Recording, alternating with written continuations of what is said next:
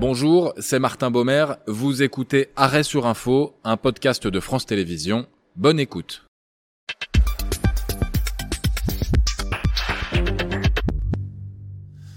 Soyez les bienvenus dans Arrêt sur Info, une demi-heure, trois dates et des experts pour décrypter l'une des actualités principales de ces derniers jours. Au cœur du débat aujourd'hui, le brusque et violent regain de tension entre Israéliens et Palestiniens. Nous essaierons d'en comprendre les, raisons et, de ce projet aussi avec ou, sans avenir s'il y en a un. Donc on se posera la question.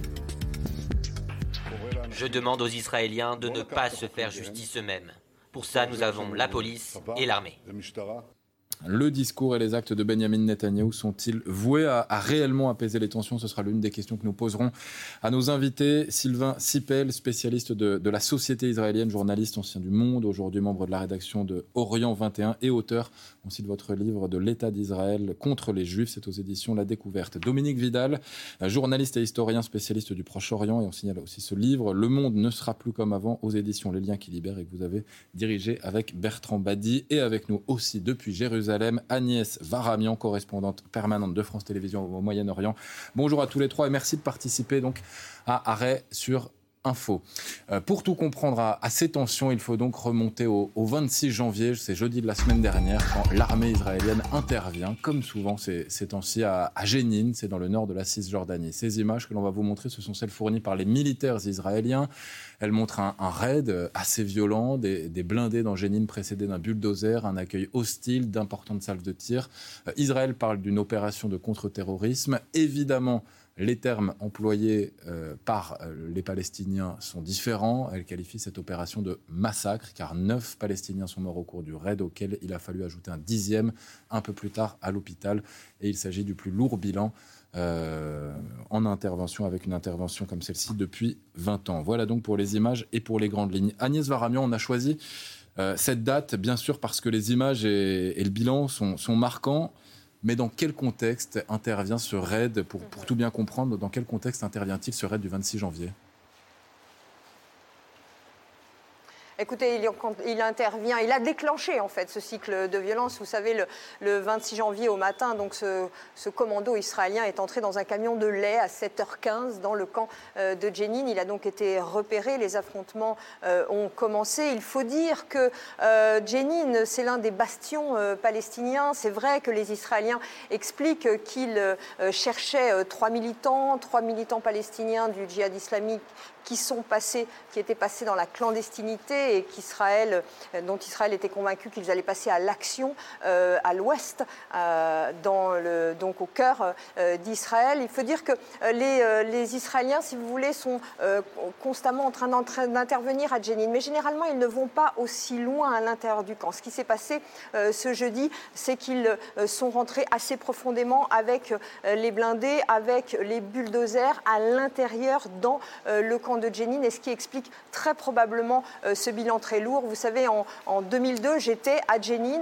et la seule référence qu'on ait par rapport au bilan euh, euh, de, ce jeudi, eh bien, c'est une opération donc en 2002 où l'armée israélienne a quasiment entièrement rasé le cœur de la ville. Le, au total, il y avait eu 52 morts. Hmm. C'est intéressant cette comparaison avec 2002, on, va évidemment y revenir. Euh, Sylvain Sipel, on parle nous de regain de tension, de, violence, parce qu'on observe évidemment ce qui s'est passé à Jenin, puis on va revenir ensuite sur, sur les, attentats. Euh, mais est-ce que ce regain de tension n'intervient pas encore plus tôt? Est-ce que c'est aussi récent que ça?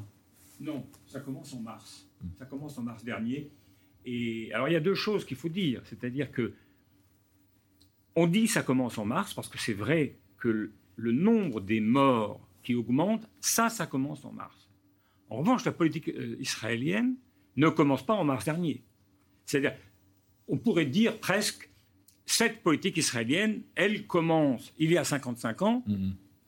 Euh, il y a une opération qui dure, qui dure et qui dure, mais c'est vrai que depuis l'échec de la seconde intifada, euh, il y a eu quelques années de calme et qu'il y a une reprise de la tension, qu'elle est beaucoup due à la manière dont l'armée israélienne se comporte dans les territoires vis-à-vis des Palestiniens, vous, vous prenez le journal Haaretz, qui est le principal journal mm. israélien, vous avez à peu près tous les jours, et ça, ça n'a pas commencé en mars, ça a commencé il y a des années, vous avez tous les jours un mort, un enfant mort, quelqu'un perd son mari, son fils, son frère, son cousin. C'est tous les jours, tous les jours. Vous avez tout. Et alors, le nombre a augmenté. avant l'émission qu'on avait atteint les 40, c'est ça, les 40 morts on, on vient d'atteindre les 40 morts sur le seul, enfin entre le 1er janvier et nous sommes le 4 février, c'est-à-dire en moins d'un mois.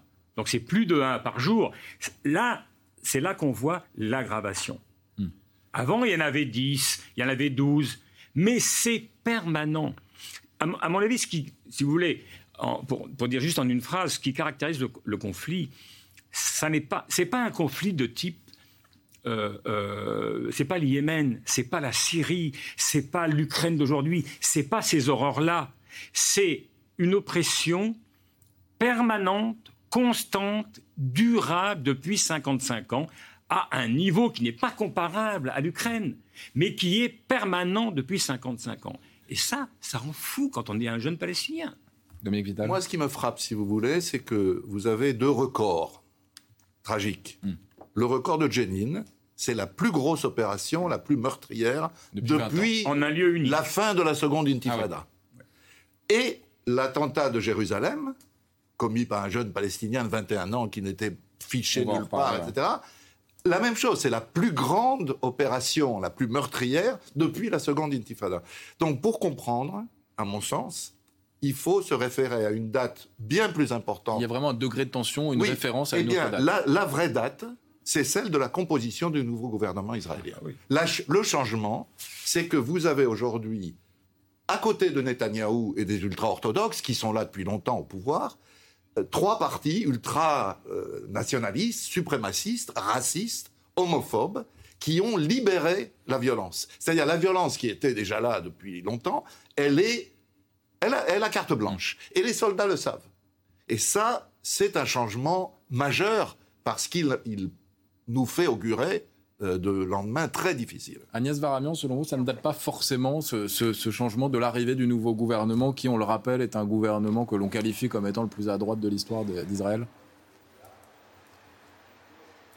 Non, mais clairement, c'est un gouvernement euh, euh, composé de suprémacistes euh, juifs qui n'ont évidemment aucunement l'intention de régler le conflit palestinien, qui le gèrent simplement et qui jettent de l'huile sur le feu. L'un des ministres du gouvernement, Itamar Ben-Gvir, est allé le 3 janvier, par exemple, sur l'esplanade des, mosquées. On a tous en tête cette image. C'est une provocation pour les Palestiniens. Mais en même temps, vous l'avez dit, le regain de violence n'est pas, n'est pas concomitant avec l'arrivée euh, du nouveau euh, euh, gouvernement. Et puis, vous savez, la question qu'on se pose ici, c'est est-ce que ce regain de tension qu'on a vu est le début de la troisième intifada dont on nous parle beaucoup, qu'on attend parce qu'on se dit que forcément la situation est complètement explosive. Et j'ai parlé avec des Palestiniens encore hier et qui me disaient on ne sait pas, tout est, tout est sur la table, mais euh, les euh, organisations que sont le djihad islamique et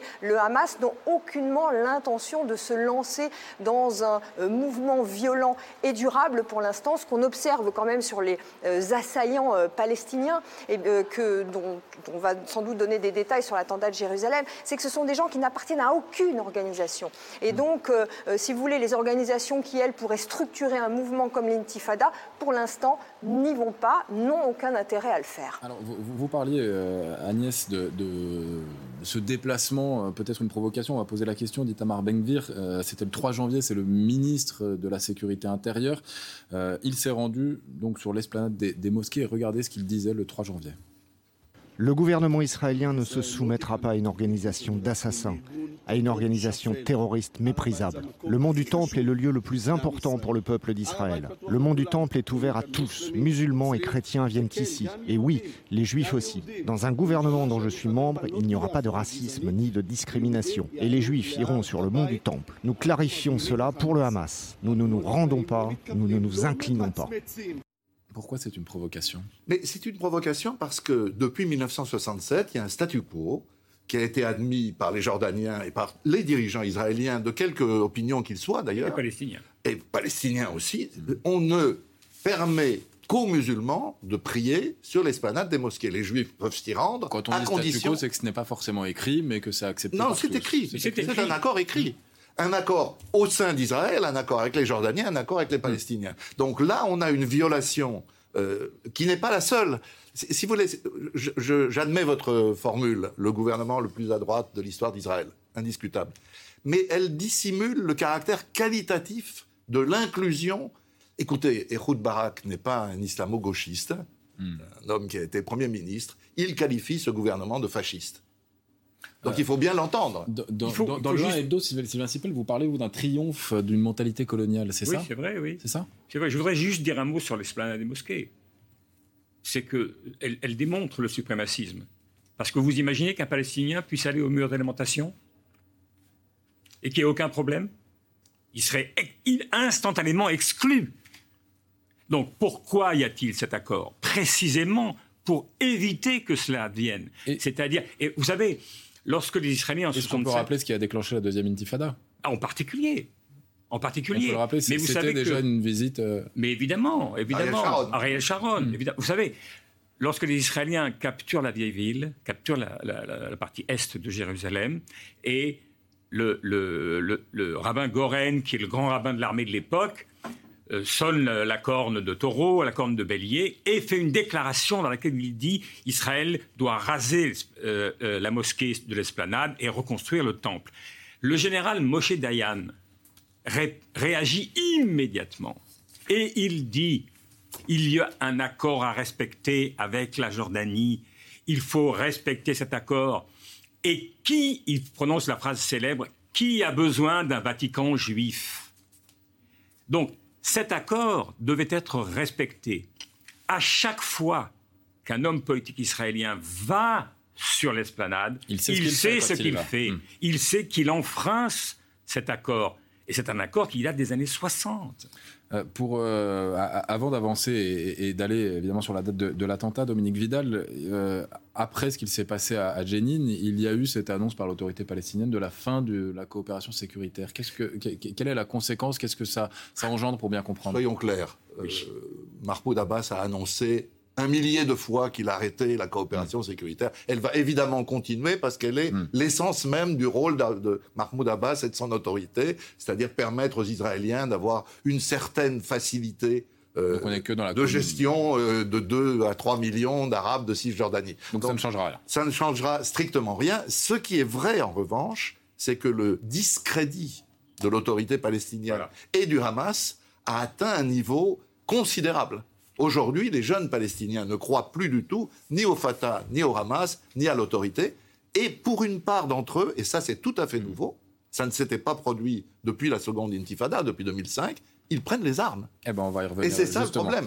On va y revenir. Alors, on l'a compris, le, raid israélien de, de, Jenin, dont on a parlé, a alimenté, a continué d'alimenter la colère palestinienne, ce qui nous mène donc au 27 janvier, euh, avec ce que, ce que les plus radicaux palestiniens présentent comme une réponse. Attentat dans la soirée près d'une synagogue de Jérusalem-Est. Sept personnes sont tuées. Extrait d'un de vos reportages, euh, Agnès Varamian, diffusé le lendemain, c'était sur France 2 et France Info. Sur le balcon de la synagogue ce matin, des enfants. En contrebas, la rue de l'attaque. Et en face, les habitants présents hier et autour desquels les fidèles se rassemblent. Regardez, la balle est passée par là. J'étais là. Il m'a tiré dessus, je me suis enfui et il a tiré sur la fenêtre. La même rue hier soir. Et les corps de deux des victimes sur la chaussée. L'auteur de l'attaque a attendu dans sa voiture la fin de la prière pour sortir son arme et tirer. La seule chose qu'on sache du terroriste, c'est qu'il a 21 ans et qu'il est de Jérusalem-Est. L'assaillant a été abattu par la police israélienne alors qu'il tentait de s'enfuir. Euh, Agnès, quel retentissement sur place de, ces deux attaques, puisqu'au lendemain, il y en a eu une, une, deuxième qui a fait deux blessés et l'auteur, on rappelle, n'avait que 13 ans. Quel retentissement sur place? Écoutez, ça a été évidemment euh, le choc ici euh, en Israël. Vous savez, c'est l'attaque la plus importante euh, depuis 15 ans. Mais ce qui frappe, vous savez, c'est le profil aussi de l'assaillant. 21 ans, Kiria Al-Kam est en fait le petit-fils d'un homme qui a été tué lui-même en 1998 par un colon israélien. colon israélien qui a été libéré en 2010 sans être condamné et qui avait été justement défendu par Itamar Ben-Gvir. Et puis les Israéliens Ont été aussi choqués d'entendre que c'est un adolescent de 13 ans, 13 ans seulement, qui a pris une arme et qui a tiré sur deux colons juifs à la sortie tout près de la vieille ville, donc le samedi matin. C'est évidemment le choc, mais en même temps, là où ça s'est passé, eh bien, c'est aux, périphéries de Jérusalem. Vous savez, à, à Neve Yaakov, on est plus près de Ramallah que de Jérusalem-Ouest. C'est une colonie, c'est un quartier extrêmement religieux. Peut-être que ne l'avait pas choisi au hasard. Hmm. Sylvain Sipel, ce qui marque vraiment, et dans ce que nous rappelle Agnès, c'est l'âge, euh, souvent des, protagonistes. Alors, euh, il y a d'un côté ceux qui ont tué, 21 ans, ceux qui ont essayé de tuer, 13 ans. Et parmi les tués, euh, il y avait un adolescent de 14 ans.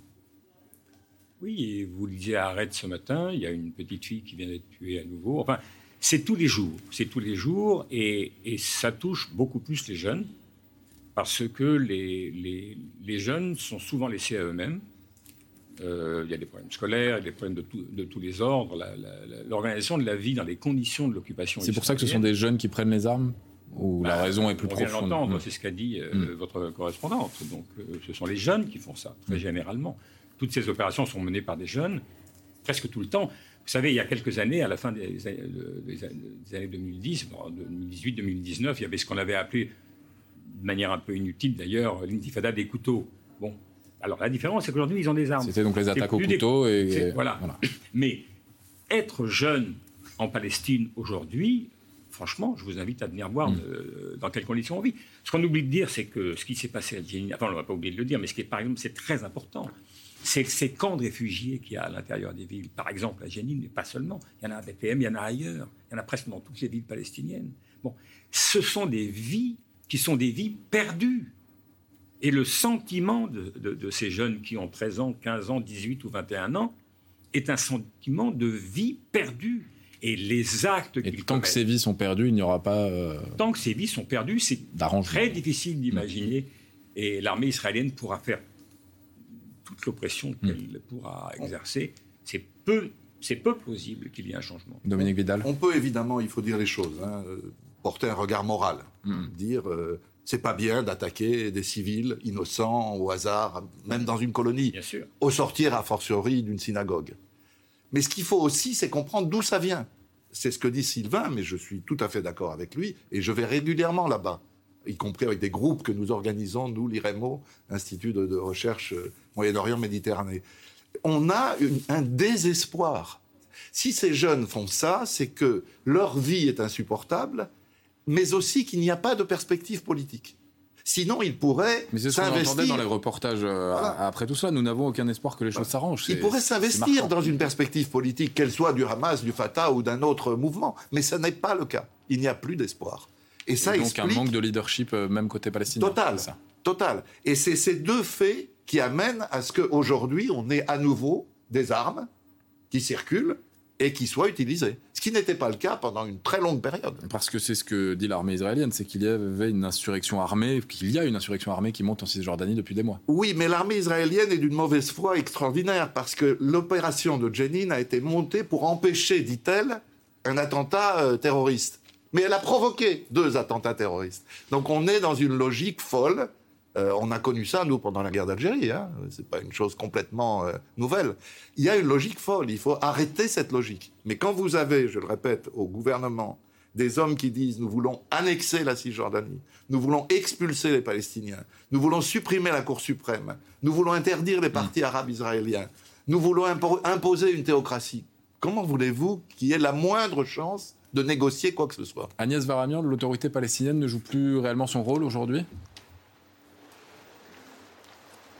Bah, écoutez, l'autorité palestinienne est discréditée au sein même hein, de, sa population. Vous savez, il y a beaucoup de, des, assaillants, qui attaquent euh, ici des Israéliens au couteau, par exemple, euh, qui sont des fils de militants du Fatah qui ont vu euh, leur père échouer dans la cause palestinienne et qui donc aujourd'hui choisissent d'autres formes d'action. Mais pour revenir aussi sur la jeunesse palestinienne, c'est vrai qu'elle est désespérée, mais elle est à mettre peut peut-être aussi en regard, même si tout ne se vaut pas, bien évidemment, face à la jeunesse israélienne qui a voté massivement pour ce gouvernement mmh. de suprémacistes, en tous les cas pour les partis de suprémacistes juifs, tout simplement parce que, à tort ou à raison, eh bien, cette jeunesse israélienne n'a aucune garantie non plus de sécurité, de vivre dans, la, dans la sécurité, et que ce sont des jeunesses qui ne se connaissent plus. Vous savez, il y a 20 ans, moi, les premières fois où je suis venue ici, il y avait des Israéliens qui allaient euh, faire leurs courses à Ramallah ou à Jéricho. Aujourd'hui, les deux sociétés sont euh, quasi parfaitement hermétiques. Ces jeunesses-là ne se connaissent pas. Et c'est ça qui fait la dangerosité pour l'avenir. Bon, après ces, attentats, réaction internationale évidemment unanime ou, presque, Emmanuel Macron et Benjamin Netanyahou se, parlent au téléphone et conviennent d'une visite en France du Premier ministre israélien pour le 2 février. C'est notre troisième date, arrivée donc euh, avant-hier. L'objet de, ce déplacement est surtout de parler de l'Iran, mais quand même, on va jeter un œil au, communiqué de l'Elysée à l'issue de l'entretien. Après avoir fait part de sa solidarité, évidemment, avec ces attentats, la présidence écrit ceci.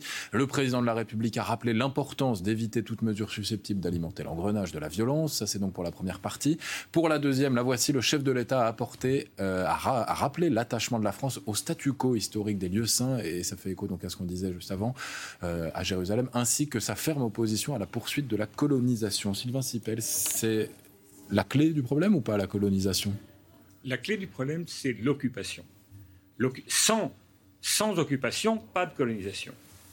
Donc la clé du problème, c'est le fait qu'une armée occupe une population civile. C'est ça la clé. Hmm. Il faut, c'est ça qu'il faut, qui doit cesser. Sinon, il n'y aura pas de fin.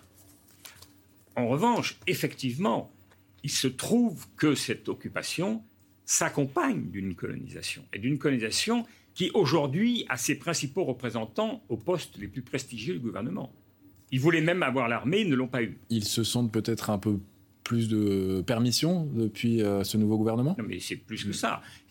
On, l'a oublié, mais quelques jours après la formation du gouvernement, il y a eu, je ne vais pas dire des mots grossiers, mais il y a eu un petit pogrom à Hébron. Il y a eu 30 000 colons qui sont venus à Hébron. Alors, ce n'était pas 30 000 pogromistes, mais parmi eux, il y avait quelques dizaines ou peut-être centaines de gens de ce type-là qui sont rentrés dans les maisons, qui ont même frappé des, militants politiques juifs qui étaient là pour aider les Palestiniens, pour leur venir en aide. Donc, ça a montré combien tous ces colons, dont un gros tiers, on pourrait dire, est vraiment dans une mouvance mystique et terriblement violente, un gros et tout le temps, ils, mm. vont couper des arbres, de, les oliviers un peu partout, les, les, orangeries un peu partout, et ils vont surtout frapper dans une impunité totale, intervenir contre des femmes, des hommes, des enfants palestiniens de manière extrêmement brutale. Donc, c'est ces gens-là qui sont au pouvoir. C'est l'OAS au pouvoir à Alger. Il faut dire les choses. Ces gens-là sont de ce type-là. Donc ils se sentent incroyablement renforcés. Les colons, cette mouvance des colons, je répète, c'est pas tous les colons, parce qu'en vérité, il y, a un grand nombre de colons dont on ne parle jamais, qui sont les colons économiques, qui sont venus là parce qu'ils ont des bonnes conditions de vie. Donc on cela, mais les autres, les colons idéologiques, sont des gens qui aujourd'hui se sentent renforcés sur le plan politique. Ils, ils, avaient beaucoup d'impunité, mais alors aujourd'hui, ils chantent dans les rues. Ça m'amène à une question peut-être un, peu politique, Dominique Vidal. Est-ce que Benjamin Netanyahou serait au pouvoir s'il n'y avait pas euh, cette insécurité? Ben, bien sûr qu'il n'a pas intérêt à Bien sûr que non, et j'ajoute, c'est lui qui a introduit les, les trois partis suprémacistes au gouvernement. Il n'y était pas. Il a été les chercher parce que son objectif numéro un, ne l'oublions pas, c'est d'échapper à la justice de son pays. Hmm. Et il espérait il espère toujours que ses alliés suprémacistes vont l'aider à faire passer une loi qui lui permette d'échapper à la justice. Mais une fois qu'on a dit ça, euh, je, n'aime pas euh, parler d'une manière forte euh, quand il s'agit du président de la République. Mais quand même, il y a quelque chose d'incompréhensible. Emmanuel Macron s'est présenté pendant des années comme le champion de la lutte contre l'illibéralisme. Il luttait contre Orban, Kaczynski, pour dire les choses clairement. Mais là, il a le plus illibéraliste de tous les illibéralistes avec lui, et il l'invite à peine euh, en place s'il est invité à Paris, alors qu'il viole toutes les résolutions de l'ONU. Ce que rappelle Emmanuel Macron Israël le viole allègrement. Et maintenant, on a un gouvernement qui veut aller plus loin, c'est-à-dire qui veut aller, je le répète, vers l'annexion. Comment, comment on, se précipite sur Benjamin Netanyahou comme s'il était un, partenaire présentable Il n'est plus présentable, s'il ne l'a jamais été. Hein. Agnès Varamian, forcément, ça, nous mène à cette question parce que, euh, certes, le communiqué de l'Élysée le mentionne, mais l'objet principal de cette rencontre, c'était euh, c'était l'Iran, euh, que ça concerne la France ou les États-Unis ou plus globalement l'Europe même. on a l'impression, vous allez peut-être nous confirmer, que le conflit est passé au second plan et que ça permet à, à Benjamin Netanyahou de faire ce qu'il fait. Non, mais totalement. Euh, Emmanuel Macron n'avait rien de neuf à dire à euh, Benjamin Netanyahou. Euh, le, conflit israélo-palestinien est passé complètement au second plan pour la communauté internationale, qui est évidemment occupée, préoccupée par la guerre en Ukraine. Vous savez, il y a deux bases sur lesquelles les pays sont des alliés. Il y a les valeurs. là, effectivement, c'est extrêmement questionnant peut-être avec Israël, mais il y a aussi les intérêts. Et aujourd'hui, c'est les intérêts qui dominent dans la relation avec Israël tout simplement parce que l'Iran est entré dans euh, est partie prenante désormais au conflit avec l'Ukraine. Elle fournit euh, des armes à la Russie. L'Iran, qui est euh, l'ennemi d'Israël, et c'est qui le gouvernement israélien a fait de la lutte contre l'Iran sa priorité, et ça rapproche de la position française et américaine parce que tout simplement le, les négociations avec l'Iran sur l'accord nucléaire ont échoué et qu'aujourd'hui tout le monde, la France, les États-Unis et Israël sont extrêmement inquiets du fait que l'Iran puisse accéder à l'arme nucléaire. Donc on compte finalement en Europe eh bien, sur Israël qui mène régulièrement des actions armées, militaires en Iran pour détruire des usines de fabrication de drones, pour euh, euh, cibler euh, des convois militaires qui vont vers la Syrie. Et tout ça rapproche finalement les positions israélo-françaises. Hmm. C'est euh, aussi intéressant qu'inquiétant. Est-ce que euh, j'ai l'impression qu'on pose la question presque tous les, 10, 15 ou 20 ans, mais euh, a-t-on déjà été aussi loin d'une paix dans la région? Je croyais que vous alliez demander a-t-on été jamais aussi proche d'une guerre avec l'Iran? Mais, c'est peut-être le même sujet en vérité. Mais jamais vous demandez si aujourd'hui aussi, peut-être que les deux sont Aujourd'hui, aujourd'hui, pour répondre à votre question, je pense effectivement que le il faut, il faut que des événements importants adviennent, hmm. sans doute pas sur le terrain. Je crois assez peu que le, je ne crois pas du tout que les Israéliens par eux-mêmes puissent changer de politique. C'est euh, ce qu'a dit Agnès Varamian est exact. Ce gouvernement et ces gens-là ont été élus par la population. Donc c'est très difficile d'imaginer que la population. Voilà, il faudrait des événements importants pour que cela advienne la, seule force des Palestiniens, c'est leur faiblesse, si vous voulez. C'est-à-dire que, euh, voilà, ils peuvent résister, résister. Point. Ils ne peuvent rien modifier à l'état des, choses. Donc, il faudrait qu'au plan international, quelque chose euh, advienne. C'est ce que je pense. Sinon, effectivement, on peut se désoler, mais la situation ne s'améliorera pas. Qu'est-ce qui pourrait euh, advenir au, plan international? Peut-être un bémol, on peut en débattre, bien sûr. L'avis d'Agnès Varamian est important il y a quand même ces manifestations massives en Israël. 130 000 personnes, nous a-t-on dit, c'est l'équivalent d'un million chez nous. Et encore aujourd'hui, c'est prévu à 16h30. Voilà.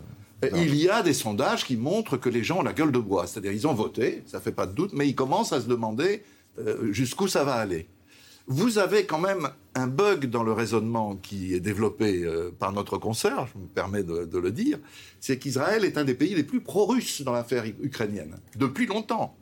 C'est-à-dire, depuis le début de l'affaire ukrainienne, Israël est en train de mettre de l'eau dans sa vodka, mais quand même, la vodka était bien forte. Pas de sanctions contre la Russie, pas d'aide militaire, mais même euh, humanitaire à l'Ukraine, pas d'accueil de réfugiés ukrainiens non juifs. Pour l'instant, on ne peut pas dire quand même que Israël soit euh, engagé dans la lutte euh, contre l'invasion russe en Ukraine. Hmm. On va écouter, il nous reste peu de temps, mais on va écouter la réponse d'Agnès Aramian.